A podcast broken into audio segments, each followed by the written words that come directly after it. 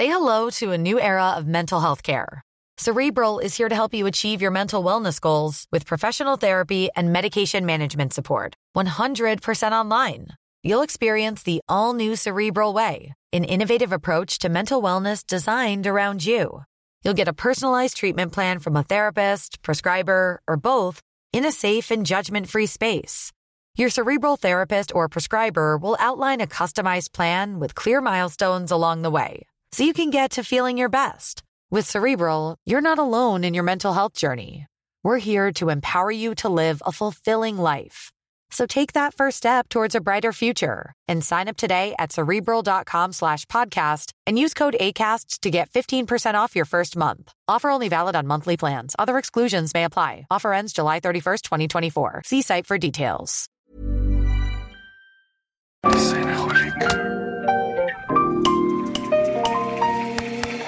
Bienvenidos a Designaholic, el podcast que amplifica la conversación sobre la cultura del diseño y las industrias creativas a través de sus protagonistas.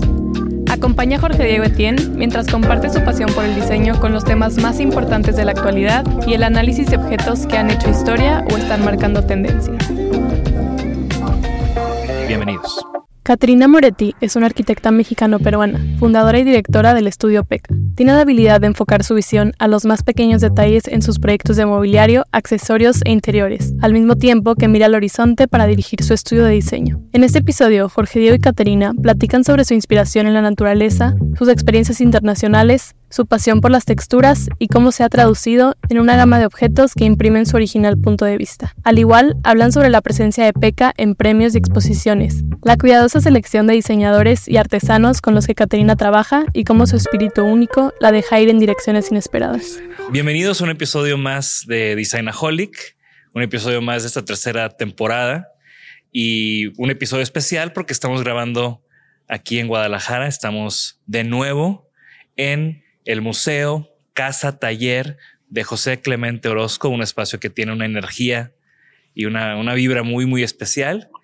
Y también este episodio es muy especial porque tengo conmigo a Caterina Moretti, diseñadora, eh, fundadora, creadora de PECA con nosotros, un proyecto que, que me encanta y que tengo mucho tiempo de conocer. Así que gracias por acceder a esta entrevista, Caterina. Gracias a ti, Jorge Diego. Muchísimas gracias por la invitación y bienvenido a Guadalajara. Oh, ya sabes que me encanta venir aquí a, Guadalajara y, y, que es una ciudad que creo que tiene una escena de arte, de arquitectura, de diseño muy vibrante. Y tú eres una de esas piedras angulares, o creo que tu proyecto ha sido uno de esos proyectos que, que han trascendido, que han estado aquí, que han sido parte de la historia también de otros diseñadores que han pasado por él, ¿no? Y al final también es un proyecto que ha presentado el diseño mexicano, aunque yo sé que tú ahorita nos platicarás un poco más de tu historia, eh, pero al final es un, es un estudio, un proyecto PECA que, que ha resonado internacionalmente, así que qué bien que estamos aquí para platicar. Sí, la verdad que sí. Muchísimas gracias, Jorge Diego. Eh, bueno, eh, quiero platicar o quiero comenzar esta plática con, con entender cómo una eh, creativa peruana acabó en Guadalajara. ¿no? Y creo que podemos empezar un poco desde, desde pequeña, ¿no? O sea, desde chica fuiste, estuviste involucrada en algo creativo, o sea, tú siempre subiste que este iba a ser lo tuyo, tus papás eran creativos, o cómo fue que tú iniciaste este recorrido en el, en el diseño. Varias preguntas en una. Me encanta. Eh, a ver.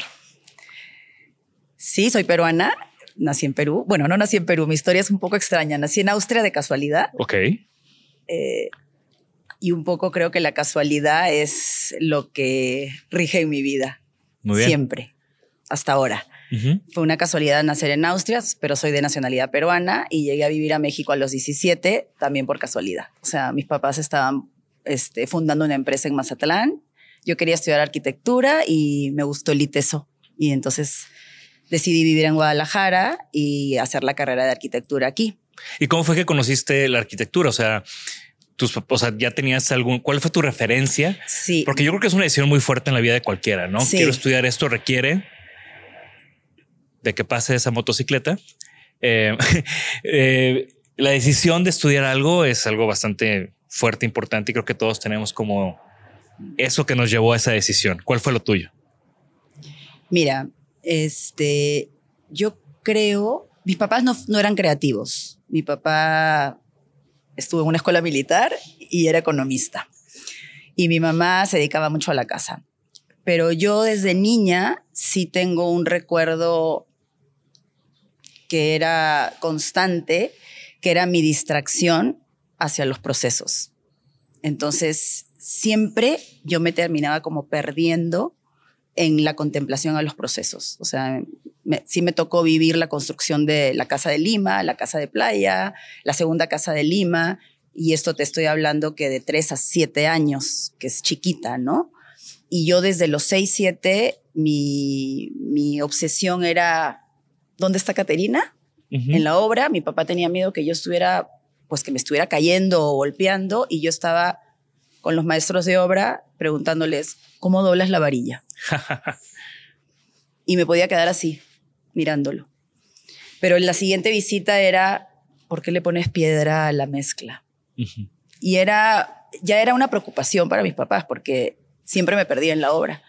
Entonces me gustaba ir a la obra y era como mi, me encantaba, era como mi premio, vamos a supervisar la obra. Pero este, en la obra me gustaba todo. O sea, me gustaba desde cómo estaban trazando en la, en, la tierra, la cimentación, me gustaba el proceso de cómo la estaban construyendo, me gustaba este, chismosear los planos. Y yo tenía, estaba muy pequeña, o sea, tenía, yo estos recuerdos los tengo desde los seis años. Wow. Sí, y los tengo muy claros y me acuerdo que hasta era Navidad y yo quería hacer chocolate caliente para los albañiles. Y era como mi deseo de Navidad, de que, ¿a dónde quieres que llevemos a, a comprar regalos? A los albañiles quiero llevarles esto porque es Nochebuena. ¿Y qué pasaba cuando esas obras concluían? Bueno, es que esas obras... ¿Tenías la misma...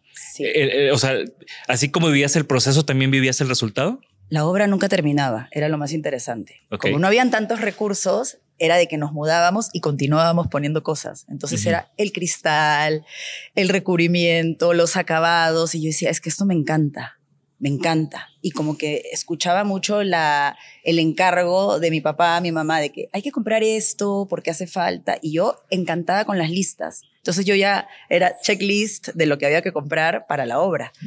Entonces, desde muy niña supe que, me, que lo que yo quería hacer eran hacer muchas cosas. No sabía qué, pero yo sabía que quería hacer muchas cosas al mismo tiempo. Entonces, estaba claro que me gustaba la parte creativa porque dibujaba mucho, pintaba, estaba esos eran los cursos que escogía desde niña, pero al mismo tiempo también me gustaba como ensuciarte las manos, ¿no? O sea, con el tema de el barro, ¿no? A los ocho años mi papá me regaló un horno de cerámica, entonces estuvo, eso estuvo genial porque sí tenía un padre muy estricto, entonces no nos daba propina. Entonces eso estuvo muy bueno porque nos regalaron un horno de cerámica eléctrico pequeñito y nos pusieron a un señor que hacía moldes y yo hacía moldes de, juguetes, o sea, literal. ¿Hay alguna de esas piezas todavía por ahí en casa de tus papás? Ahora que fui a Lima a pasar Navidad, encontré una y dije, bueno.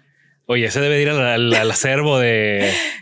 Tenía chocolates adentro, era como, eran piezas de venta. Entonces era un taller de cerámica que abrí con mi hermana y vendíamos esas piezas pues a los tíos y empezando con la familia. Entonces también me di cuenta que me gustaba mucho la atención al cliente, a los tíos. Entonces las cosas nunca terminaban. Entonces sí me di cuenta que me gustaba hacer muchas cosas y era como una... Me gusta mucho, pero me gusta pausado. Claro. Y creo que si hay algo que es pausado y que tiene sus tiempos, es el proceso de la cerámica. ¿no? creo que por naturaleza sí. tiene todos esos componentes. Sí, pero yo terminaba la pieza y la quería empacar. o sea, entonces cuando terminaba el empaque, yo decía, quiero ponerle un precio. Entonces, mis procesos nunca terminaron. Entonces, sí era como una, ahí lo traía como una, algo que me decía, es que te gusta hacer muchas cosas, pero todas a tu tiempo y a tu ritmo porque nadie me las estaba pidiendo, ¿sabes? Era algo que yo deseaba hacer, que le quería agregar algo, el empaque, el precio, acercarme a alguien a ofrecerlo de una manera linda o que me gustara. Entonces, mi cabeza era como que andaba mil con muchas cosas, pero al mismo tiempo existía como el otro lado más contemplativo de los procesos, de la observación. Y, y de darme cuenta quizás como de autoobservarme de que sí, me gustan hacer muchas cosas, pero como todo tiene que ser como a mi ritmo. ¿Y fue lo que seguiste haciendo? O sea, digo, ahí estamos hablando cuando eras niña. Sí. Eh, ya de joven, ¿no? O sea, ¿cómo fue que de hacer cerámica con tu hermana de chica acabaste estudiando arquitectura? O sea, ¿qué, qué pasó en, ese, en esos años? En esos años, este, sí me dediqué a muchas cosas en el colegio, o sea, sí me gustaba como el tema de los negocios, o sea, era la típica que vendía algo al final del año, desde tarjetas de Navidad, como cosas creativas, dibujos, cuadros, foto, ya sabes que estudias de todo que tiene que ver con, con, con el arte a esa edad. Entonces, cuando ya tuve que escoger la carrera, sí me costó mucho trabajo porque como me gustaban hacer muchas cosas, tenía ganas de estudiar muchas cosas. Tenía ganas de hasta, hasta de ser chef. O sea, me gustaban los platos, la vajilla, me gustaba, la comida peruana es deliciosa. Este, quería todo. Entonces decidí estudiar arquitectura porque como que conecté con esa parte de que cuando estás en un espacio es todo. ¿no? Es el espacio lo que te abraza, lo que te contiene, la materialidad, la altura, el piso, los acabados. Y dije, si lo que me gusta es tanto y tantas cosas, la arquitectura en ese momento fue mi opción. Como que yo dije, la arquitectura tiene todo, o sea, tiene todo lo que me gusta. ¿No? Menos la comida, por ejemplo, ¿no? Pero también es la vajilla, la hora de la comida, el comedor en el programa arquitectónico, ¿no? Y el proceso y los albañiles y, sí, y todo, los, acabados, la pintura, el color, ¿no? Entonces decidí estudiar arquitectura. ¿Y cómo fue tu proceso de, de estudiar arquitectura? O sea, lo disfrutaste, eras sobresaliente, eras de las matadas, de las relajadas, se te daba. O sea, ¿cómo te encontraste tú en, en, esos años de, estudiar? Lo pregunto porque, por ejemplo, yo de como dice, como estudiante de diseño era muy diferente a como soy como profesional. ¿no? O sea, realmente fueron unos años tal vez inmaduros, tal vez con poco, con, con una visión tal vez limitada de, de lo que podía hacer o quería hacer y me fui encontrando después de la carrera. Pero hay mucha gente que se encuentra de inmediato. ¿Cómo, ¿Cuál fue tu caso? Yo creo que me encontré como durante la carrera, porque sí, no era nada relajada en la escuela, al contrario, era como muy autoexigente y fue el cambio en la, en la carrera cuando, cuando sí como que tuve claro, esto lo voy a gozar. ¿no? Esto sí va a ser para toda la vida, que sea de gozo. Claro. ¿No? Entonces sí me relajé y me relajé mucho. Entonces sí recuerdo perfectamente esas materias que yo decía, esto a mí ni me suma ni me resta, no me importa. Entonces sí recuerdo como muy claro clases que me encantaban y que a veces no tenían mucho que ver con el proyecto de arquitectura, pero me acuerdo que había un maestro que daba posmodernidad, otro que daba fenomenología y, y yo decía, es que me encanta, pero estructuras no podía, ¿sabes? Dice, en realidad no me preocupa. Como que en la carrera algo me entró que, que me dijo a gozar, porque de aquí para adelante es todo lo que, lo, que, lo que vas a hacer. Entonces, que sea de gozo y que te guste y que lo disfrutes. Entonces, en la carrera medio fui seleccionando tampoco así de organizado, sino de que orgánicamente, esto sí, esto no, con esto conecto. y iba como medio siguiendo algo que no sé, un llamado ahí hacia donde quería ir, iba. ¿Y tuviste alguna experiencia profesional durante la carrera, algunas prácticas o algo así? ¿O, fue hasta que ya te graduaste que empezaste a ejercer? No, sí tuve unas prácticas y también muy variadas, desde teóricas, ayudar maestros en cuando eres becaria, también los ayudé en la obra. Eh, hice como tres, cuatro prácticas bastante variadas la verdad la arquitectura me encantaba. Yo sí traía ganas de como ya graduarme y salir a ejercer. ¿Y qué pasó cuando te graduaste? Eh, sí salí a ejercer, sí, pero em, me fui a, Barcelona a estudiar una maestría. ¿En, La, en la Universidad Politécnica de Cataluña, un máster en crítica y proyectos. Ok. Sí. ¿Y cómo fue, o sea, ese brinco de carrera en México, maestría en Barcelona?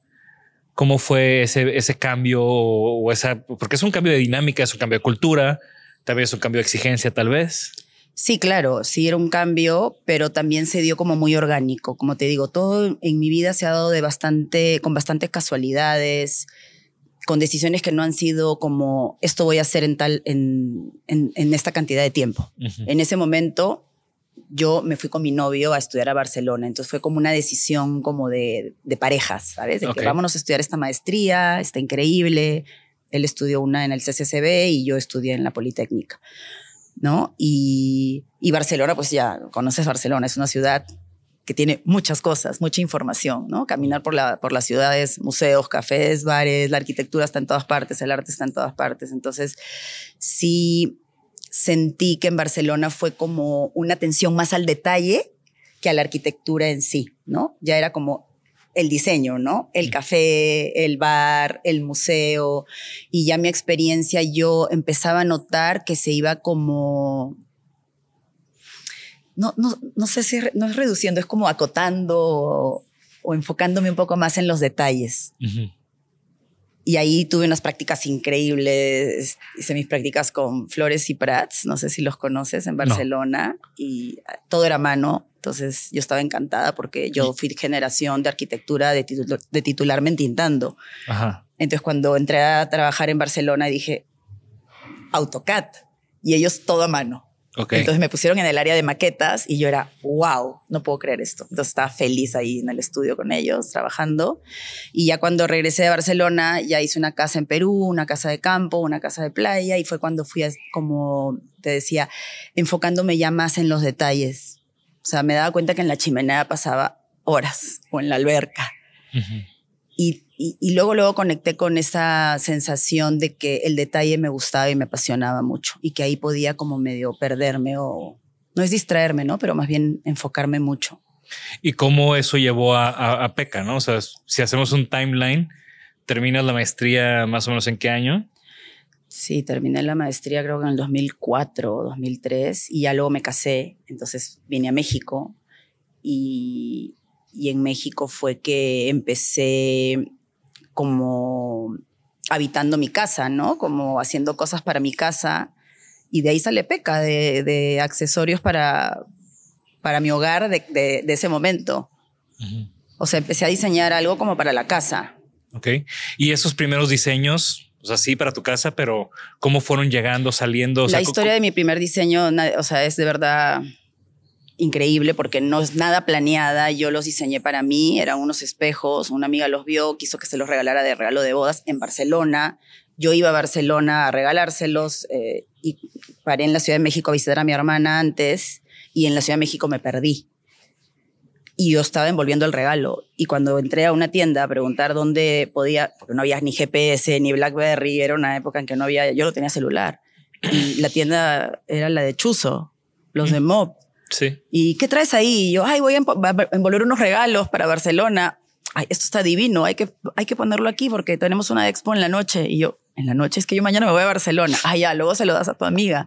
Y ahí conocí a Carmen y conocí a un montón de gente en la exposición. Y yo, o sea, llegué literal perdiéndome a una tienda donde me pidieron exponer esas piezas para esa noche. Wow, no conocía esa historia. Sí, increíble. esa historia es increíble porque es Mucha, coincidencia y mucha casualidad, ¿no? ¿Y era la tienda cuando la tenían en la Condesa? En la Condesa. Me acuerdo que había una esquina con una avenida y una esquinita, sí. No sé si te acuerdas que enfrente había una estación de taxis. Sí. Yo ya quería tomar el taxi porque justo me había perdido. Ok. Wow, qué increíble. Sí. ¿Y fuiste a ese evento tú? Sí, sí, fui al evento. Y ahí empezaste a conocer gente. Pues solamente a ellos, pero de ahí me habló Carmen porque los había comprado para una boda y luego o sea, Carmen los compró. Los compró. En esa exposición, Carmen Cordera compró tus espejos. Los, los vio, me, me, hablaron por teléfono porque Carmen los vio. Ajá. Ya no me acuerdo, o sea, te estoy hablando de, del 2007. Ya no me acuerdo si los compró o no.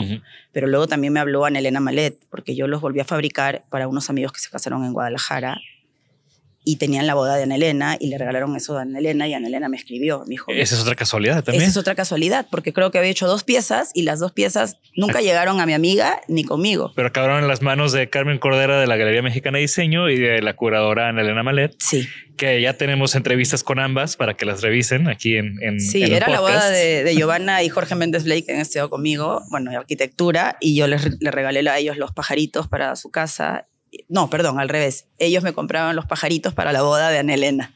Así fue. Así fue. sí.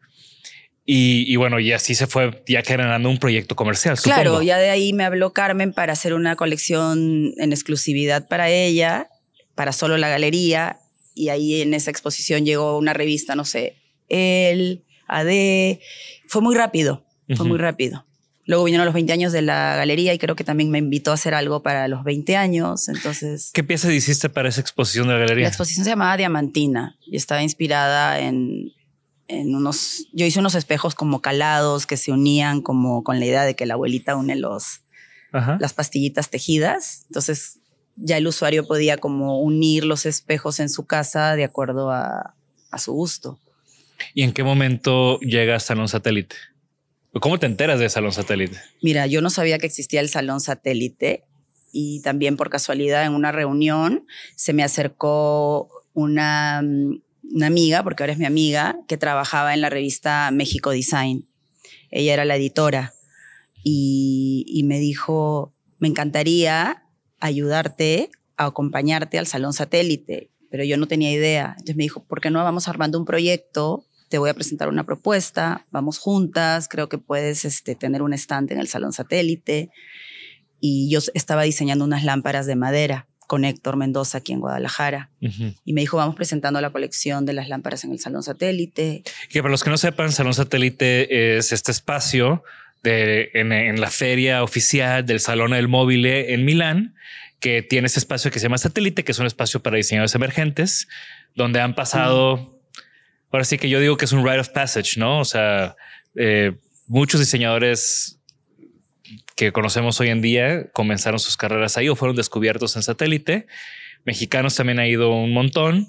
Eh, los podríamos nombrar, podemos nombrar varios. Yo he estado ahí también. Y yo me acuerdo que ahí fue donde conocí su trabajo. ¿En qué año presentaste los, esas lámparas? Creo que era el 2008. Sí, yo, o sea, la primera vez que fui a satélite, yo estudié el verano en Milán en 2006, entonces yo fui a satélite en 2007 y en 2008 y primero me acuerdo que lo primero que dije fue wow, tengo que estar aquí alguna vez. Y después dije wow, mira, hay mexicanos porque estaban él y estabas tú.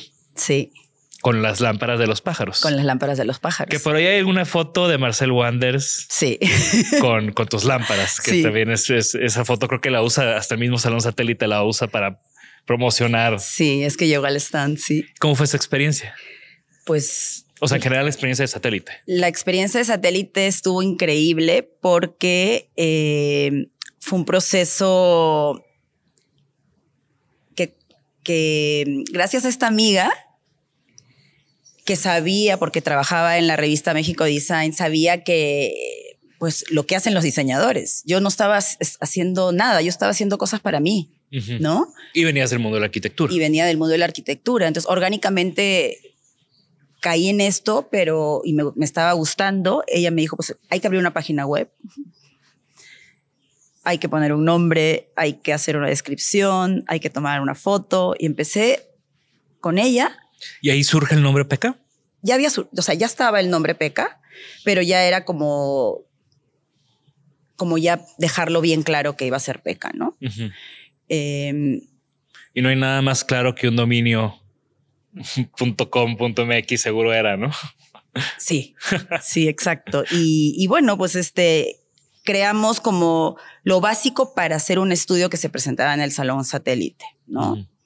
y, tuvimos mucho apoyo, recibimos muchísimo apoyo eh, aquí en México para, para poder estar presentes ahí, porque el presupuesto sí era alto, pero recuerdo que con Aculta, el ITESO, la Embajada de, México en Italia nos ayudó llevando las piezas, decían, no, está genial de que sí hay mexicanos presentes, pero no son muchos, son pocos, son pocos en Guadalajara, hay que apoyar el proyecto. Entonces, muchos apoyaron. sí, no solamente el costo, es toda la logística, digo, mandar las piezas que lleguen bien, que no lleguen rotas. Ya platicamos de esa historia también cuando, de cuando en él estuvo, ya platiqué con Ceci de... De los empaques. De los empaques y el que lleguen. Y o sea, todos tenemos, todos los que hemos expuesto alguna vez en una feria internacional, hay una logística, una complicación de logística tremenda y realmente tienes que echarle muchísimas ganas. O sea, porque es hasta la aduana. Las, las detuvieron en aduana, las abrieron y es todo este rollo que que nosotros ahora lo vivimos diario, ¿no? Pero desde ahí que lo viví dije, es que justo es muchas cosas, o sea, un proyecto te lleva muchas cosas. Y, y de ahí hubo, o sea, de ahí el proyecto tomó forma. Tomó forma, tuvimos mucha prensa internacional también orgánicamente llegaron revistas eh, lindas que nos publicaron, estuvimos en el periódico, en el New York Times, en el Duel, entonces teníamos como la prensa estuvo como muy atento y recibimos muchos correos de prensa pidiéndonos el siguiente press kit que no existía. Entonces fue como por la prensa caminé hacia ahí, ¿sabes? Pero no, yo no tenía un business plan. Claro. O sea, yo no dije voy a fundar PECA y me voy a ir en un año al Salón Satélite y en un año voy a sacar una siguiente colección. Nada. O sea, fue así muy orgánico. Y eso provocó que entonces sí pasaran, sí ya planearas un poco más las cosas. Sí, exacto. ¿Y cuáles fueron los siguientes pasos? Em, los siguientes pasos han continuado siendo muy orgánicos, eh, Jorge Diego, porque al final no tengo como el tiempo, como a veces hacer una pausa y, preguntarme hacia dónde quiero ir. Quiero ir aquí, en tal. No, no, no, no. Lo, quiero hacer y no lo puedo hacer. Pero, Pero bueno, si no lo has hecho en 13 años, 12 años, de 10, no. Sí, como 13, ¿no? Como 13 años de tu proyecto, pues igual y tal vez no lo necesitas hacer. Igual y no, pero me encantaría. O sea, me encanta la idea de hacer una pausa y decir hacia dónde quiero ir, hacia dónde, qué vamos a hacer el próximo año, qué necesita mi catálogo. No he podido. no he podido. Y sí es algo que quiero hacer, pero no he podido. Así se han dado las cosas. Y... te concentraste en eso, en, diseñar, en hacer y en vender directamente. ¿O, cómo fue que el proyecto PECA fue tomando forma? ¿Cómo, es ese proyecto hoy en día? O sea, ¿cómo definirías PECA hoy en día? ¿Es un estudio, es una marca, es un taller? Ha tomado forma bastante orgánicamente y con muchas coincidencias que me han como llevado, una cosa me ha llevado a la otra. Eh, todas me han gustado, obviamente las que no han salido del camino y, y, yo con esta idea de que si a esto me voy a dedicar, pues que, que sea algo gozoso, ¿no? Que, que, que nos podamos sentir como plenos con esto, ¿no? Actualmente PECA es un estudio de diseño, está en Guadalajara desde el 2007 y tenemos un catálogo de mobiliario y accesorios para el hogar.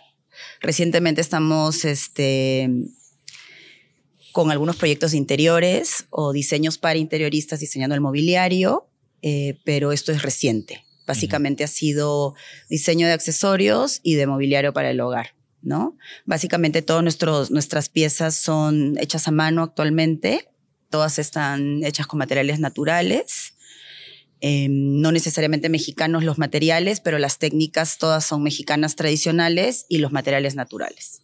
Claro. ¿no? Y son piezas también que, que salen a través de la exploración de técnicas, justamente. No tenemos un... No nos especializamos en, en un material, ¿no? Y creo que responde mucho al contexto de Guadalajara, que es un paraíso de, de artesanía, que hay, que hay muchos procesos, muchos materiales, muchos talleres disponibles para colaborar y para explorar. Sí, sí, Guadalajara a mí me encanta, me encanta vivir en Guadalajara y me encanta vivir en México, la verdad. O sea, yo ya estoy aquí desde los, desde los 17 años, o sea, tengo 30 años viviendo aquí y me encanta.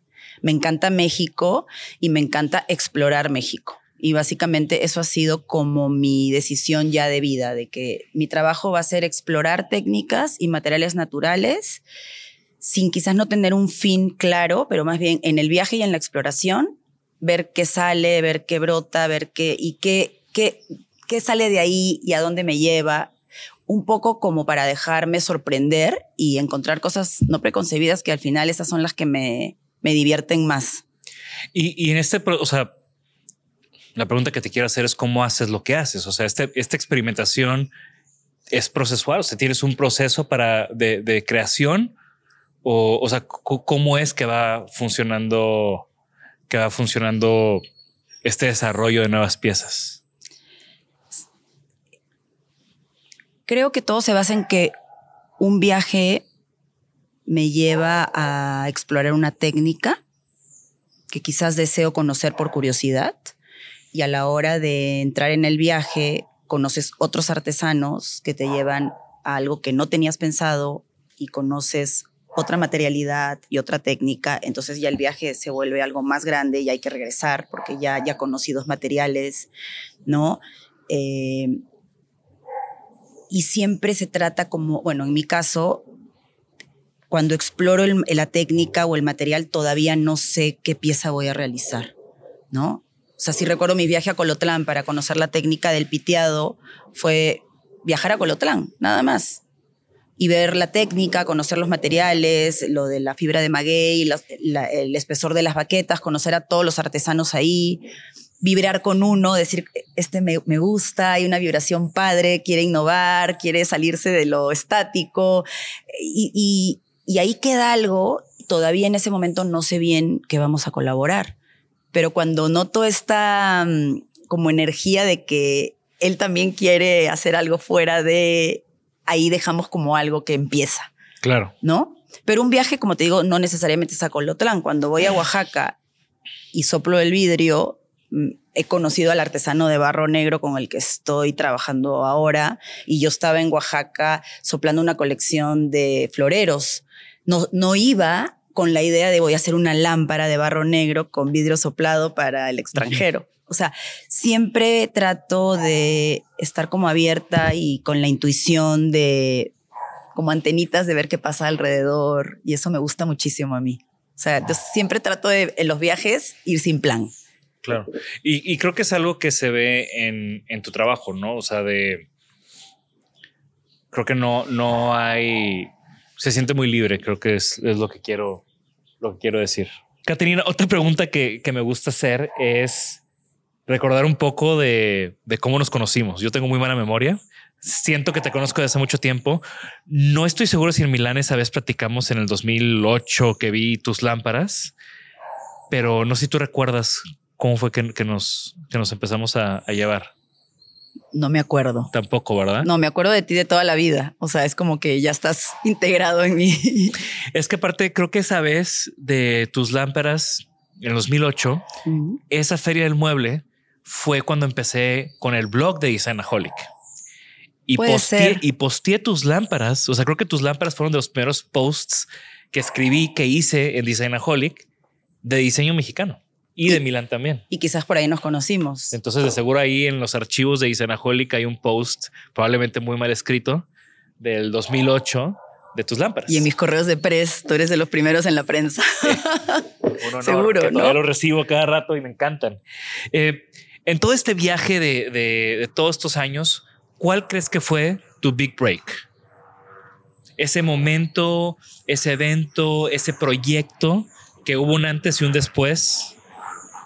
Vamos a dejar que pase el helicóptero. Estamos grabando en el patio, entonces hay, pájaros y hay helicópteros en Guadalajara. Em, pero bueno, regresamos. La pregunta era, ¿cuál fue tu big break? ¿Cuál crees que haya sido ese momento que, cambió o que dio un mm. brinco en tu, en tu trayectoria?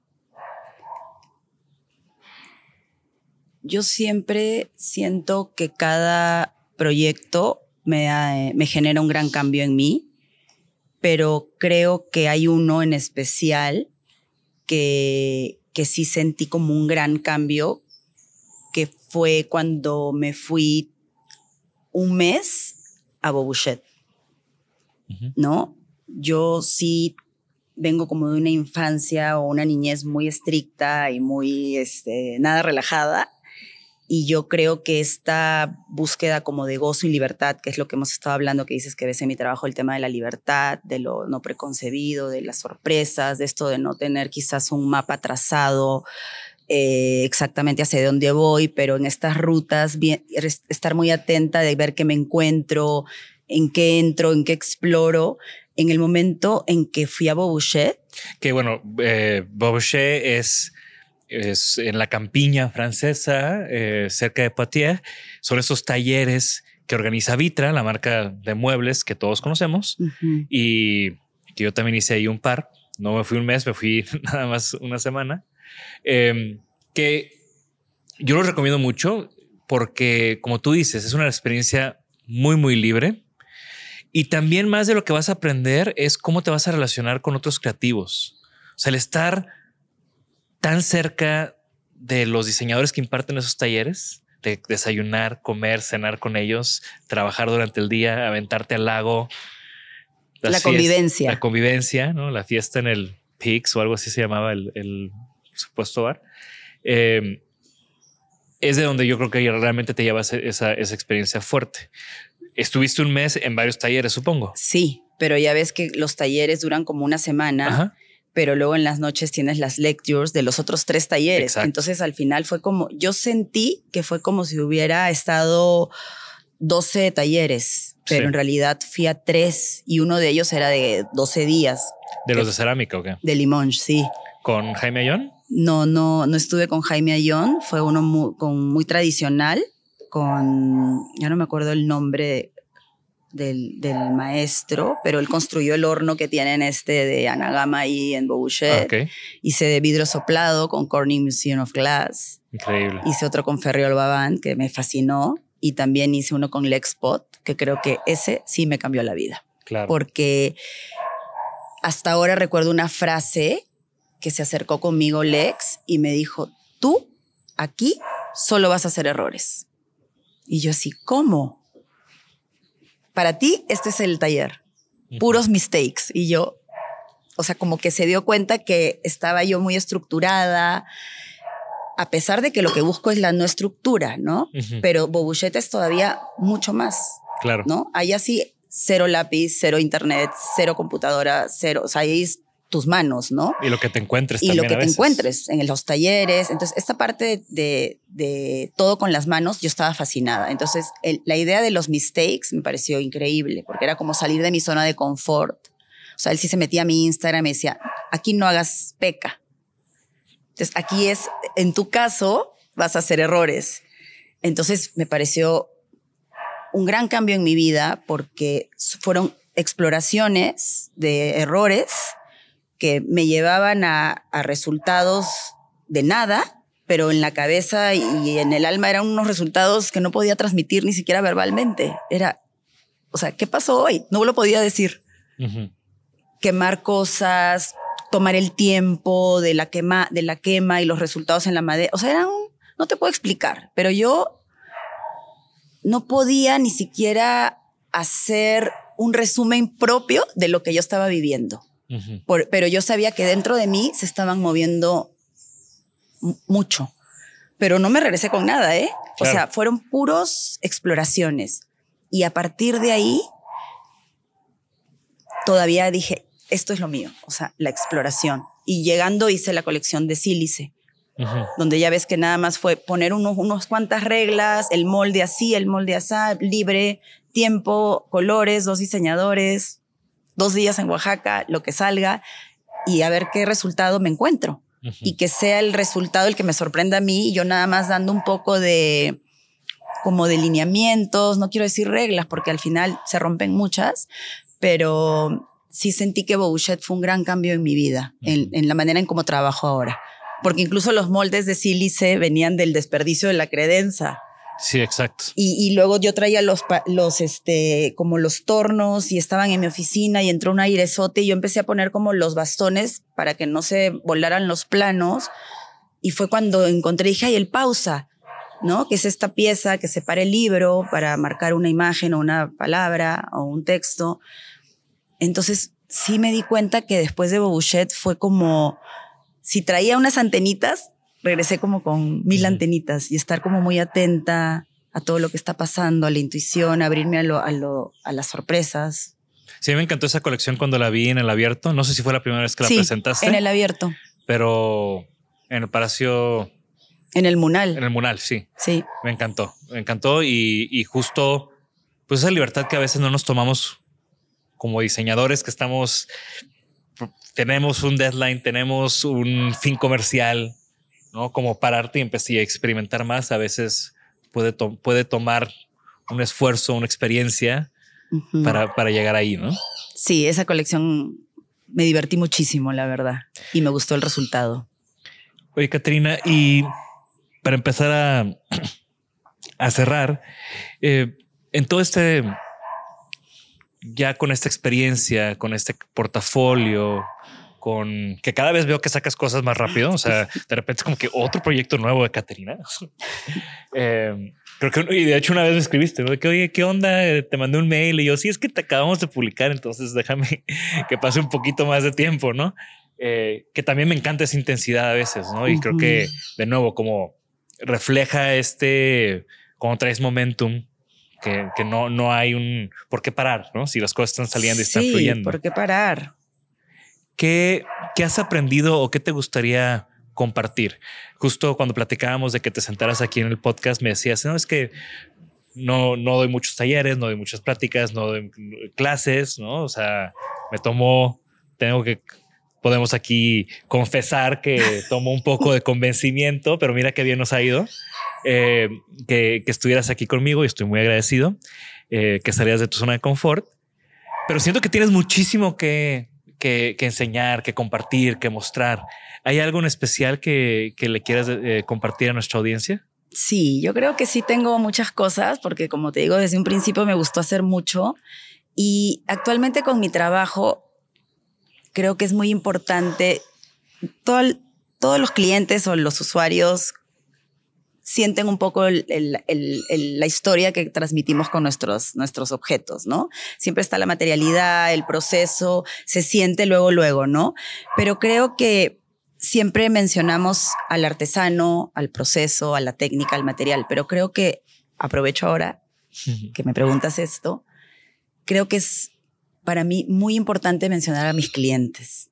Los clientes, y, o sea, como no tenemos un mapa tan trazado, siento que el estar abierto a escuchar a nuestros clientes, a escucharlos, que también ellos nos escuchan. Y como se escucha este perro loco que no se calla, eh, va a ser, va, va, sí. Pero, perdón. Bueno, lo, volviendo a lo de los clientes, este, mucho de lo que hemos hecho o hacia dónde estamos caminando es por los clientes. Nuestros clientes nos, nos buscan, nos, nos entienden, les gusta, pero siempre nos aportan algo. O sea, el tema del custom, el sí quiero esto, pero ahora inspírate en tu propia pieza para hacer algo que no tienes, pero que yo lo necesito para este hotel. Es parte de nuestro catálogo. O sea, lo que nos empujan nuestros clientes a hacer, los retos, creo que es algo que a mí me encantaría ahora, porque ya después de muchos años siento que mi catálogo también es son parte de mis clientes, porque mis clientes nos han pedido siempre piezas que al final han sido piezas de catálogo. O sea, los platos lava, los ubicas estos, los compró una decoradora en la lonja y me escribió para decirme, ¿tú crees que podamos hacer de este plato una mesa? Yo no tenía idea que quería hacer, en el, en, el próximo año va a ser una mesa. Y aparte una locura de mesa. Hicimos una locura de mesa. Y luego esa misma arquitecta me dijo, ¿tú crees que podamos hacer que la mesa se prenda? Traigo un proyecto para un chef en México. Entonces voy caminando, pero escuchando todo, porque me gusta todo. Entonces, es el artesano, es lo que hacemos, es la exploración, es los clientes, sus proyectos.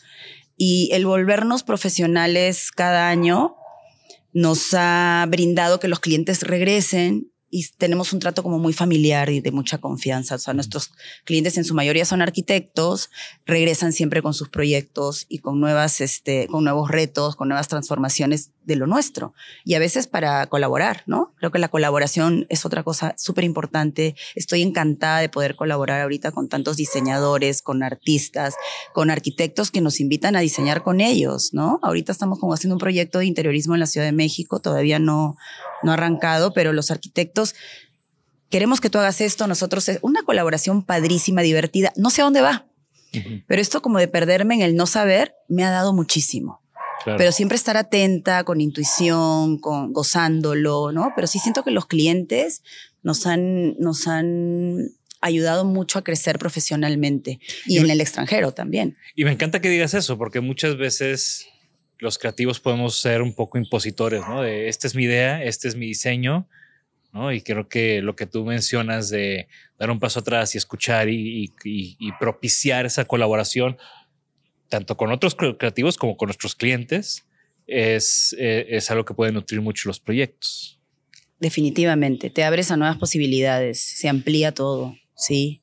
Me encanta, la verdad. Y en el extranjero nos, nos ha pasado esto. O sea, nos busca un arquitecto. Ahorita estamos en la plataforma de First Deeps, estamos con The Citizenry en, en, en Dallas. Entonces, al final, una cosa nos ha llevado a la otra en el extranjero también. Y también los clientes en el extranjero nos piden sus propias locuras. Unas cosas no necesariamente de diseño, Jorge Diego. Nos piden manuales, garantías, videos de cómo mover una bisagra, dibujos en 3D de cosas que no tenemos. Entonces, prepararnos para la atención en el extranjero nos ha ayudado muchísimo a tener, no sé cómo, no, no sé qué nombre tenga, pues, pero si un cliente en el extranjero te pide un montón de requisitos muy profesionales para comprarte en su hotel y no los tienes, tienes que hacerlos, ¿no? Porque el proyecto te divierte, el cliente te encanta. Entonces, nos hemos metido a todas esas olas a surfear. Entonces. Y, creo que también habla de la madurez del proyecto, ¿no?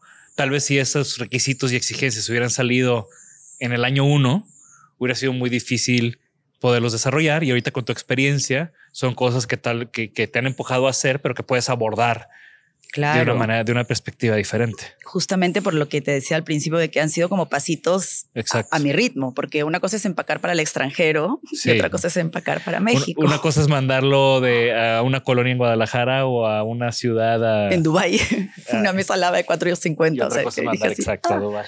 Y bueno, ya, ya con toda esta perspectiva de, de, de hasta dónde está llegando Peca, ¿tienes algún sueño? Creo que mi sueño sería trabajar hasta muy grande. Me encanta trabajar. Yo siempre digo eso. me, encanta. A mí me fascina eh, Torres Otzas y que eh, se murió y pasaban cinco años y seguían saliendo diseños de él porque no trabajó hasta el último día, ¿no? Entonces, comparto eso, me encanta. Ese sueño sí sería. ¿Tienes un objeto favorito? Mm, me encanta la silla Tonet, la de brazos. Me encanta. ¿Alguna recomendación eh, para nuestra audiencia? Libro, música, podcast, película, algo reciente que, te haya volado la cabeza? Algo reciente que me haya volado la cabeza. Bueno, yo creo que meditar. Meditar, ok. Meditar. Eso vaya que vuela la cabeza. A mí me la pone en silencio para escuchar otras cosas. Claro. Entonces sí es algo que recomiendo porque te conecta mucho con la intuición. Y la intuición es un camino muy amplio. Encuentras cosas que no con la cabeza y la razón, a veces no. ¿Cuánto tiempo llevas meditando? Llevo meditando como desde el 2005.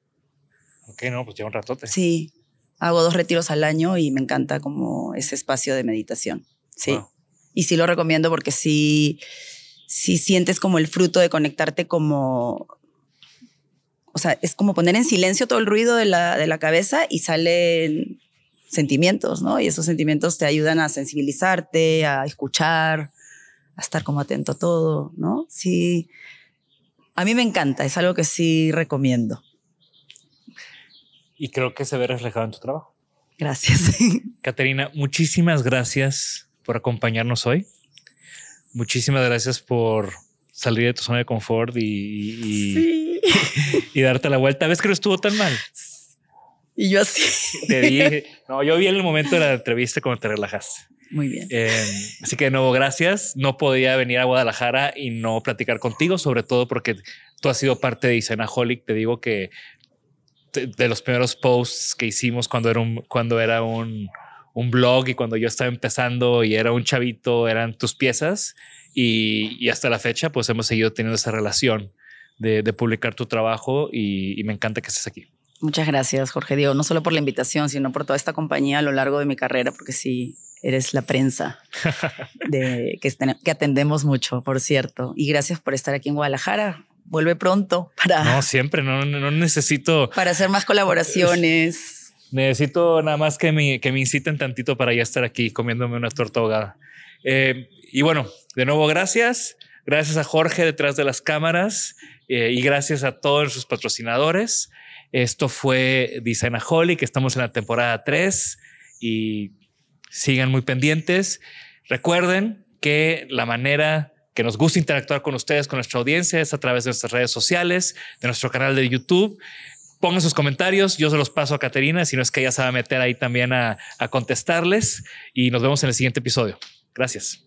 Gracias por escucharnos. Por favor, suscríbanse al podcast y síganos en nuestras redes. Nos pueden encontrar como Isanaholic MX. Y para que la conversación continúe, deja tu comentario. Me interesa mucho conocer tu opinión. También te puedes registrar a las 5 de la semana un newsletter con lo más relevante del diseño, arte y arquitectura directo en tu mail. Mi nombre es Jorge Diego Etienne y esto fue Isanaholic.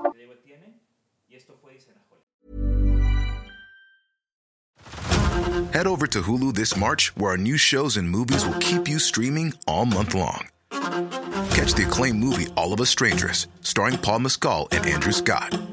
Stream the new Hulu original limited series We Were the Lucky Ones with Joey King and Logan Lerman. And don't forget about Grey's Anatomy. Every Grey's episode ever is now streaming on Hulu. So, what are you waiting for? Go stream something new on Hulu.